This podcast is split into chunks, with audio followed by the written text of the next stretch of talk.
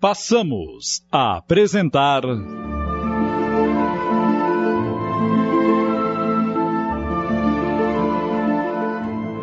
Contos de Chico Xavier, uma adaptação de Júlio Carrara.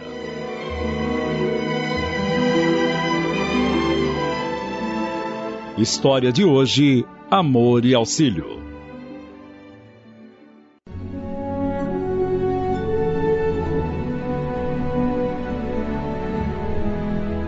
Quando Jesus reunia seus apóstolos e saía a pregar por montes e vales, a degeneração já graçava pelo mundo, espalhando o vício de sua peçonha, notadamente sobre as criaturas inescrupulosas, escravas do egoísmo e da ambição, como acontece ainda hoje.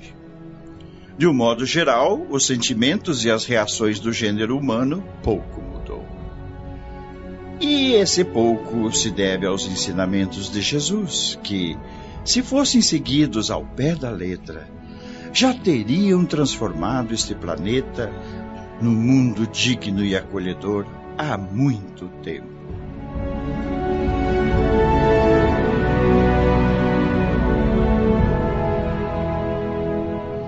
Na época dos primeiros passos do cristianismo, Vivia em Roma o artesão celeiro Mardônio Tércio, cujo casamento começara a degenerar-se surpreendentemente depois de 30 anos de sua realização.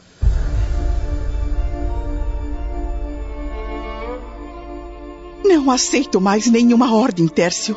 Eu nunca lhe dei ordens, apenas conselhos. Conselhos com sabor de crítica amarga. Crítica construtiva, Elvira.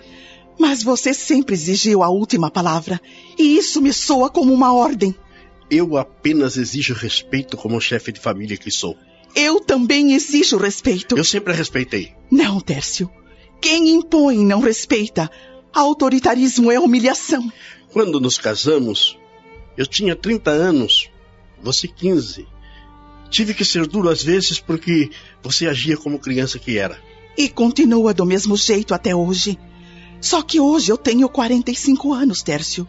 E quero ser livre, entende? Só me casei com você porque meu pai me vendeu. E me vendeu barato. Porque você não passava de um modesto artesão de selaria.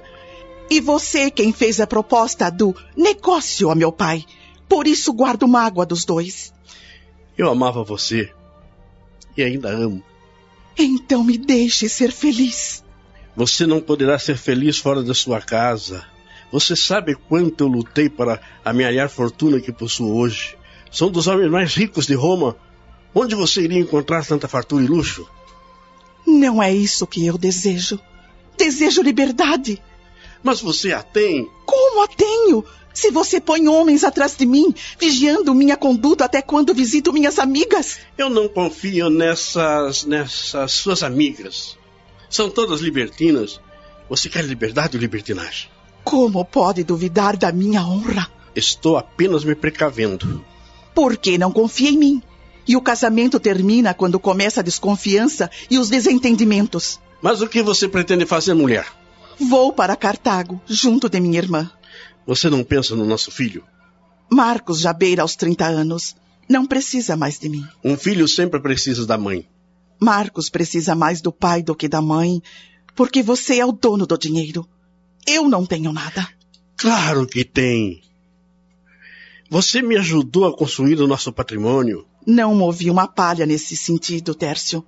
Apenas cuidei do nosso filho. Foram 30 anos de minha vida dedicada ao nosso filho. Quem faz pelo meu filho, faz por mim também. Eu não fiz pelo seu filho. Fiz pelo meu filho. Mas você foi minha mulher durante todo esse tempo. Esqueceu-se disso? Ainda não. Mas quero esquecer. Até parece que você me odeia. Eu não odeio. Mas poderei odiá-lo se você tentar me impedir de partir. Não entendo. Você parecia gostar de mim. Eu nunca disse isso. Mas o seu procedimento. Você sempre me aceitou prazerosamente. Como os homens entendem pouco das mulheres. Eu não aceitava prazerosamente, Tércio. Apenas procurava cumprir o acordo que meu pai fez com você, ainda que a minha revelia. Você gostava de outro? Eu não conhecia outro. Nem tive a oportunidade de conhecer outro. Vontade de meu pai é ordem. Por isso me sujeitei a ser mãe de um filho seu com menos de 16 anos de idade. E essa sua decisão intempestiva inclui o desejo de novos conhecimentos masculinos? Não é uma decisão intempestiva. Venho pensando nisso já há alguns anos. Planos com outro homem? Está bem. Engulo mais uma ofensa. Não tive intenção. Mas quando uma mulher não está satisfeita com o seu, sempre procura outro. Não vou procurar ninguém. Mas se me aparecer, não sei não. E então? Então, o quê? Concorda em que eu me vá. E eu tenho outra escolha. Você sabe que tem. Como assim? Ora, Tércio, você é um homem poderoso. Pode conseguir a peso de ouro os mais cruéis sicários de Roma para acabarem com a minha vida. Eu não destruiria alguém que já me fez tão feliz, ainda que contra gosto. Não me entenda mal. Reconheço que você foi bom para mim, mas eu não tive infância nem adolescência, entende? Meus pais foram rigorosamente exigentes em minha formação e, e me fecharam numa redoma de vidro, de onde eu só saí para a câmara nupcial. Saí de uma gaiola e entrei em outra, Tércio. Pensando bem, eu acho que você tem razão. Eu fui egoísta. Pus um filho em seus braços quando você precisava de uma boneca. E é por isso que o pássaro agora quer voar, ganhar um espaço novo, adquirir luz própria. Mas tome cuidado. Pássaro criado em gaiola não sabe sobreviver fora. Morrer se morre hoje ou amanhã. Mas darei graças a Deus se ele me permitir morrer em plena liberdade.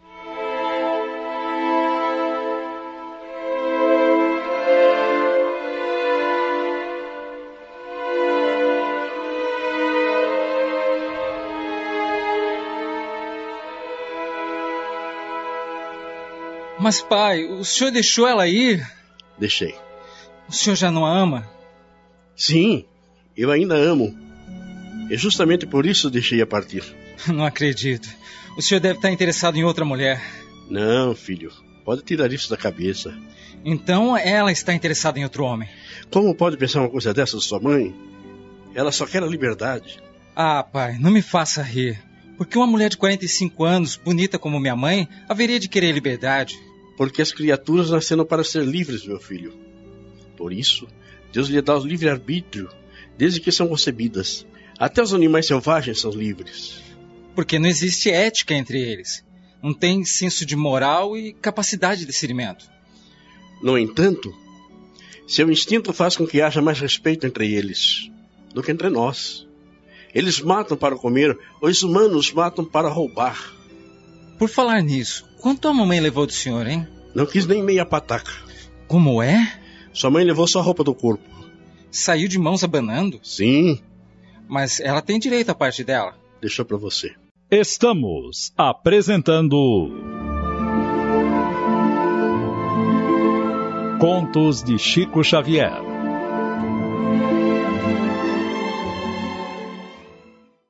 Voltamos a apresentar.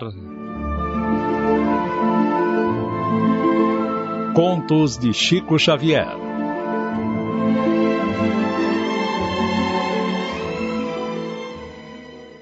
Não acredito. Bem, ela deixou tudo para mim. E isso quer dizer que deixou para você também diretamente? Surpreendente. Por isso, não admito que você duvide da moral da sua mãe. E o senhor, como está se sentindo? Pessimamente.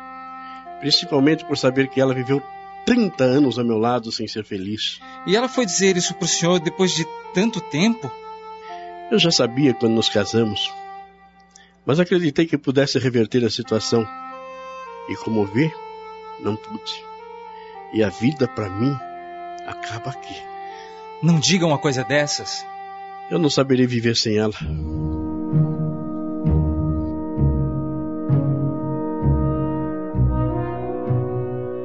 Foi uma época avassaladora para a alma de Tércio, que teimou em recolher-se ao âmago de uma mórbida depressão.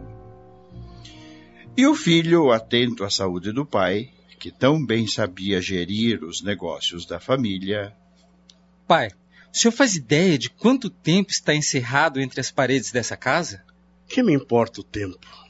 O senhor está magro, pálido, fraco. Precisa reagir. Eu não sei conduzir seus negócios. Está preocupado com a sua herança, não é? Estou preocupado com o senhor. Porque sou eu quem cuida da nossa fortuna. Mas não se preocupe, você terá sua parte antes da minha morte. Mas até que isso aconteça, tem que se ocupar de alguma coisa. Eu não preciso trabalhar? Precisa sim. O trabalho é mais sólida pilastra do edifício da dignidade, meu filho. E que tipo de trabalho o senhor me sugere? Você sempre gostou de cavalos. Por que não entra na cavalaria imperial? Com a minha influência, você já pode iniciar com alta patente. Ah, muito obrigado. Mas eu não estou disposto a morrer em batalha para garantir o tesouro da degradada corte imperial e suas orgias nababescas. O senhor é que tem que se mexer. Vou lhe arranjar uma bela mulher e essa melancolia vai embora numa noite. Nem pense nisso. Na casa onde sua mãe viveu, nenhuma outra mulher se instala. Mas quem o socorreu não foi uma mulher qualquer, foi sua irmã. Logo que informada de seu abatimento. Você não é homem de se deixar abater desse jeito, Tércio. A dor é muito grande, Alice. A sensação de fracasso e de culpa é massacrante. Mas de que culpa você está falando? Eu não soube fazer Elvira feliz. Você ainda ama? Muito. E ama a seu filho? Evidentemente. E já imaginou que ele ainda pode precisar de você saudável e lúcido? O Marcos não é nenhuma criança. O mundo dá voltas, Tércio. Quem pode garantir que a Elvira não resolva voltar de repente e, é, e o Marcos não passa de um menino crescido? Precisa ainda do seu apoio moral. Mas eu não tenho ânimo nem para levantar dessa cama, Alice. Já ouviu falar em Jesus? O Nazareno? Sim. Ele é filho de Deus feito homem. Isso é ele quem diz. E o diz muito bem, porque convence a todos com seus atos e palavras. Hoje ele vai pregar aqui em Roma. Quero que você o ouça. Vamos os dois? Que tal?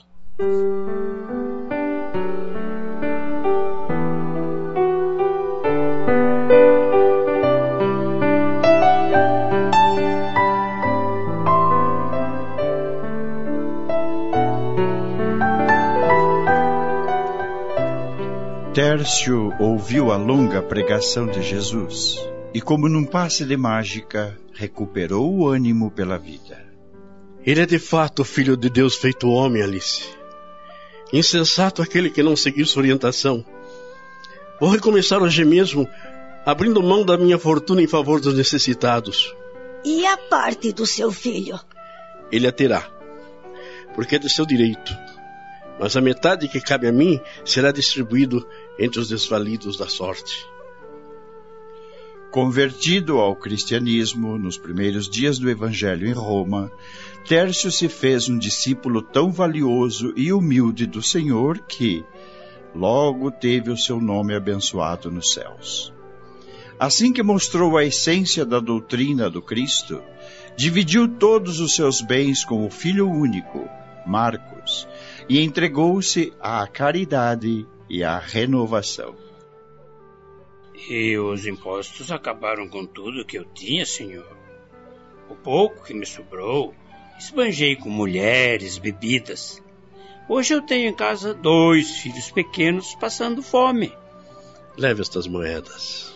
Mas são de ouro. Eu não mereço. Sou um pobre mendigo. Não sei se o senhor merece, mas seus filhos merecem.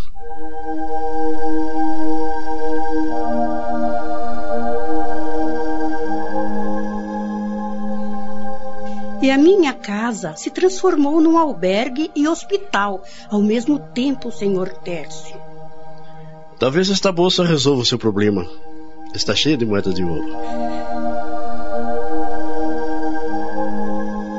Instrumento fiel do bem, Tércio abria os ouvidos a todos os apelos edificantes, fossem dos mensageiros de Jesus, que lhe solicitavam a execução de tarefas beneméritas, ou dos irmãos encarnados, nos mais baixos degraus da penúria.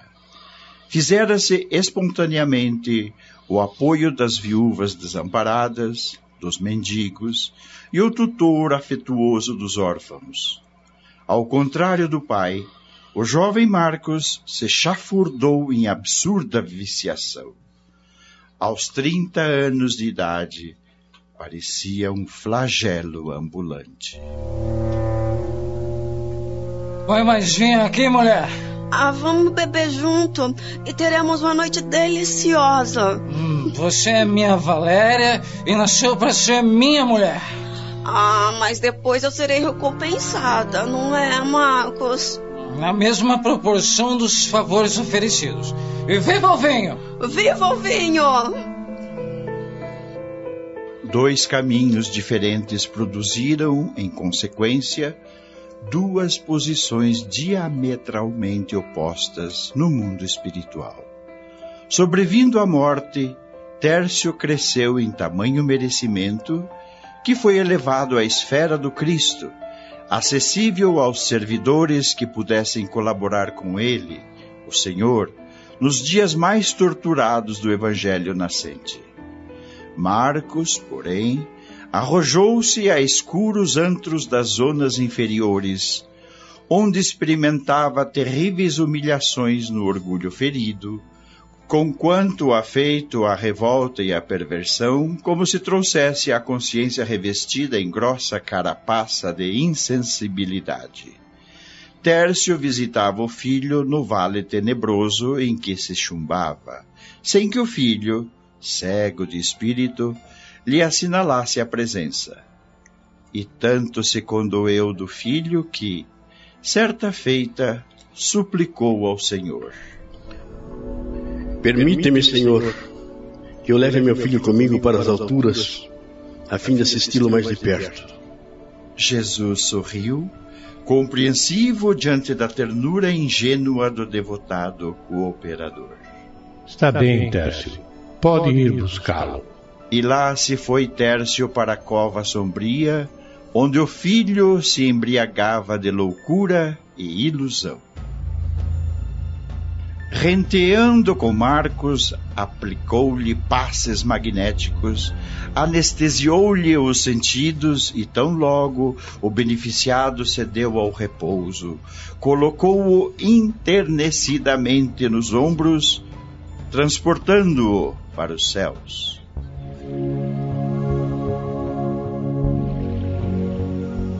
Instalado num dos sítios mais singelos do plano superior, o recém-chegado, porém, usufruía da luz mais radiante que a do dia terrestre, e tão depressa acordou sob o encantamento paternal ao ver-se coberto de fluidos repugnantes. Marcos se confrontou com os circunstantes que se moviam em corpos tênues e luminosos e passou a gritar impropérios e insultos. Quem foi o miserável que me trouxe aqui? Onde está o maldito? Interferiram os amigos e o rebelado caiu de novo em prostração, sob hipnose benéfica. Daí explicou Jesus. Deus não violenta filho algum, nem em nome do bem. E o bem jamais há paciência, a fim de ajudar. Tércio, reconduze teu filho ao antro de onde o arrancaste sem perderes a ternura e a esperança, até que teu filho queira ou possa sair de lá para novos passos a caminho da evolução. E Tércio, por 92 anos consecutivos, desceu diariamente ao Vale das Trevas, oferecendo ao filho, de cada vez, a bênção de uma prece, uma frase esclarecedora e um naco de pão. O ouvinte perguntaria: mas isso não é o mesmo que acentuar a impraticabilidade de socorro? Não seria mais justo relegar o necessitado ao próprio destino para que ele mesmo cogitasse de si? Tércio perguntou isso ao Senhor, que respondeu: Não temos o direito de pôr em dúvida o poder e a eficiência da lei de auxílio. A renovação conseguida por 92 anos de devotamento talvez custasse sem eles 92 séculos.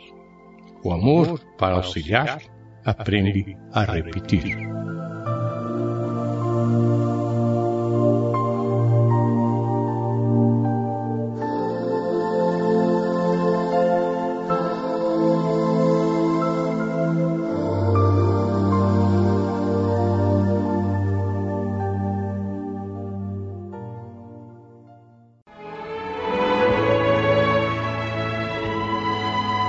A vida é formada de um conjunto de vibrações criadas por Deus, o Criador, e agem conforme a pressão que se faça sobre elas.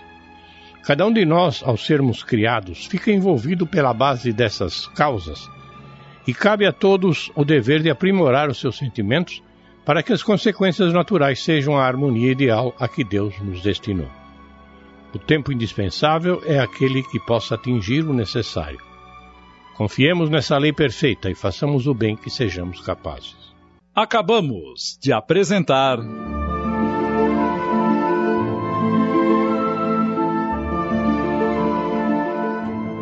Contos de Chico Xavier, uma adaptação de Júlio Carrara. História de hoje: Amor e Auxílio. Em seu desempenho atuaram os seguintes atores: Orlando Pinheiro, Ivone Martins, Josias da Silva, Cledemir Araújo, Cida Blanche, Maria Quitéria, Gastão de Lima Neto e Tony de França. Agradecendo a sua audiência, convidamos o prezado ouvinte a acompanhar conosco amanhã o terceiro conto desta série, O Compromisso.